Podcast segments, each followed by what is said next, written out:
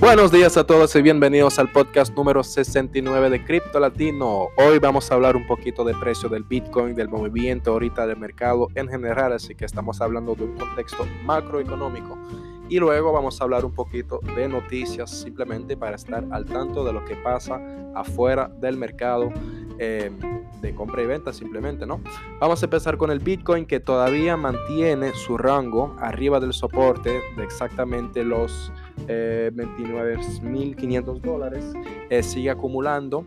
Eh, cuando suele pasar eso, lo que llamamos una compresión de volatilidad, surge un movimiento muy fuerte, eh, tanto hacia la alza que hacia la baja. Así que vamos a observar eh, qué es lo que está pasando ahorita. Recordamos los precios que debe repasar el Bitcoin para confirmar simplemente una tendencia alcista. Vamos a mirar estos precios juntos. Si estamos hablando del Bitcoin, recuerden que la zona que debemos de rebasar sí o sí para confirmar un regreso del bullrun sería simplemente empezando con los 36.500 dólares y luego los 46.000 y 47.000 dólares. Si no pasa eso, pues obviamente vamos a buscar precios más bajos, incluso quizás los 15.000 dólares.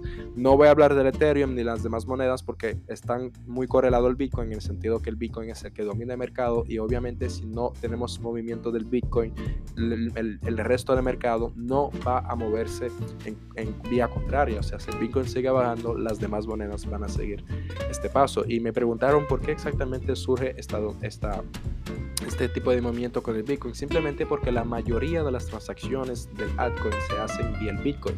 Solemos pensar que se intercambian en dólares, cuál es el caso, en cantidad mínima, pero la mayoría de los intercambios entre criptomonedas son en Bitcoin. Incluso si miras tu plataforma, cualquiera que estás usando, siempre te van a dar el equivalente que tienes en Bitcoin, porque la plataforma usa los Bitcoin para hacer las transacciones. Por lo tanto, obviamente todo precio que afecta el Bitcoin afecta a lo demás, ya que es el que se usa eh, para hacer los intercambios mayores de criptomoneda, que sea de grandes o mínimas cantidades.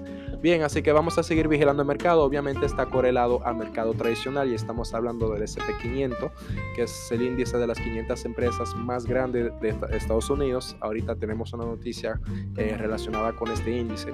Ahorita está rebotando un poco en su precio de los 3.895 dólares. Si vamos a hablar del Nasdaq, que es el otro índice mayor de las finanzas tradicionales, que también está correlado el Bitcoin. Tenemos también un mínimo rebote, un mini rebote exactamente a los 146 mil, eh, perdón, 146 dólares. Así que mientras no suben o no reboten esos mercados tradicionales, obviamente el Bitcoin va a seguir el precio simplemente porque ahorita en el mercado solamente quedan las mismas inversiones que están tanto en el mercado tradicional y en el mercado de las criptomonedas, en el sector de los derivados, que ahorita tiene un peso mucho más importante que el sector del spot. Para clarificar un poco, una pequeña paréntesis, el spot es simplemente la compra y venta de eh, criptomonedas sin usar apalancamiento, es decir, simplemente comprando, guardando y luego vender. Sin embargo, el, el mercado de los derivados, es decir, los productos sintéticos, de finanzas como el trading, como los contratos futuros y los contratos perpetuales, obviamente afectan de manera importante el mercado y obviamente eh, como se usa sistemas de apalancamiento, tiene un precio, perdón, una presión mucho más fuerte que la compra regular de criptomonedas. Bien, así que es nuevo, es cuestión de observación, todo eh, puede pasar, por eso, por ahora, aunque estamos en una buena zona para comprar Bitcoin, eh, simplemente por esa acumulación que tenemos, es muy interesante e importante eh, mantenerse vigilados, simplemente porque eh, estar demasiado expuesto puede causar la pérdida total de tu capital si no planificaste ni siquiera tu entrada y tu salida y menos tu estrategia. Así que quédate fiel a lo que tú piensas y a lo que tú puedes invertir sin estar eh, en la avaricia y tampoco en el miedo a perder el tren, lo que te puede causar obviamente un comportamiento que no va a ser saludable para tu portafolio. Bien, vamos a hablar un poquito de noticia, empezando con una, como les dije, que tiene que ver con el SP500, que es Coinbase, la primera empresa de criptomonedas que está integrando el círculo de las 500 empresas más lucrativas en cuestión de ingresos en los Estados Unidos.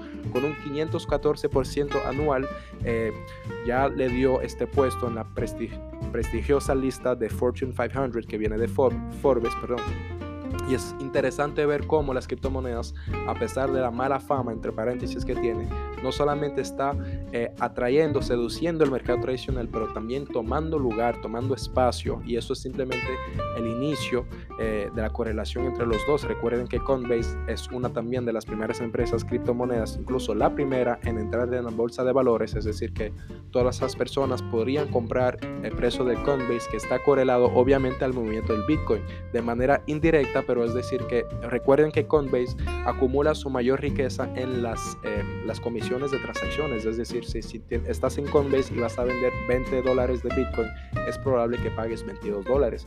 Entonces imagínate millones de usuarios pagando comisiones diarias y obviamente es lo que va a afectar, perdón, eh, atraer el ingreso de Coinbase que sea a la baja o hacia la alza o perdón, a la compra o la venta, siempre hay comisiones. Entonces obviamente está correlado de manera indirecta con el Bitcoin y por lo tanto a pesar de ser la primera empresa que entra en bolsa, ya también está entrando en el sector prestigioso perdón, de las bolsas de valores con las 500 empresas más lucrativas de Estados Unidos. Si vamos a hablar un poquito de otras noticias, tenemos también el gigante, que obviamente estamos hablando de Google, que está reclutando nuevos talentos para dirigir a su equipo dedicada al Web 3.0. Eso es una muy buena noticia, es decir, que Google se está abriendo también al nuevo mercado de la descentralización tenemos también a Litecoin, que es una moneda muy vieja, incluso quizás más vieja que el Ethereum, que ahorita está facilitando la posibilidad de ser anónimo. Es decir, que recuerden que la blockchain permite eh, no ver su identidad, pero no es anónimo, es decir, se usa, eh, vamos a decir, un apodo, eh, hablando de la dirección de tu billetera, es decir, que podemos rastrear los, movimientos sin saber de qué se trata o de quién. Sin embargo, todavía se puede hacer un rastreamiento de los movimientos de las criptomonedas. Sin embargo, Litecoin como el Monero permite una total anonimicidad. Espero que lo pronuncie bien, lo siento, pero el punto es que puede ser anónimo y eso obviamente permite proteger la identidad. Pero ¿cuál fue la reacción eh, de los mercados? Vamos a empezar con el de Corea del Sur que simplemente está eh, avisando a Litecoin que este tipo de operaciones no es lo que les gustan a las regulaciones. Obviamente tiene que ver con el control que quieren mantener en los movimientos de las finanzas.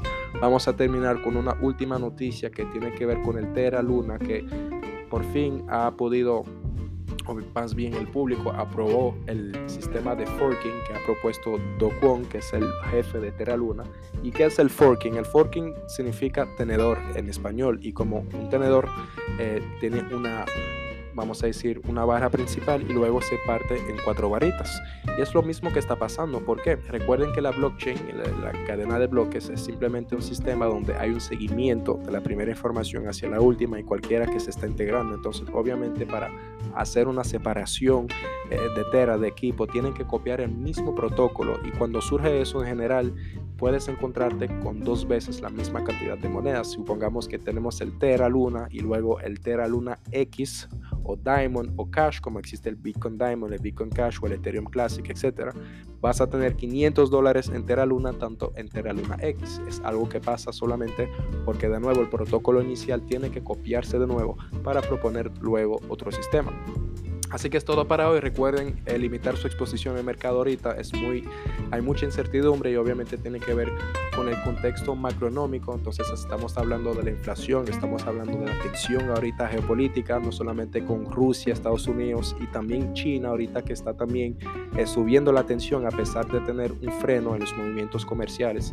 Así que recuerden que todo tiene que ver también con lo que está pasando en el mundo, a pesar de que las criptomonedas están aquí quizás para cambiar eso. Todavía estamos lidiando con los mismos seres humanos y entonces obviamente el impacto va a ser igual simplemente porque cada activo, cualquiera que sea el activo, cualquiera que sea el mercado, siempre va a estar eh, sumiso a la demanda y la oferta del público. Siempre, siempre, siempre. Entonces si no hay demanda, obviamente hay una pérdida de valor.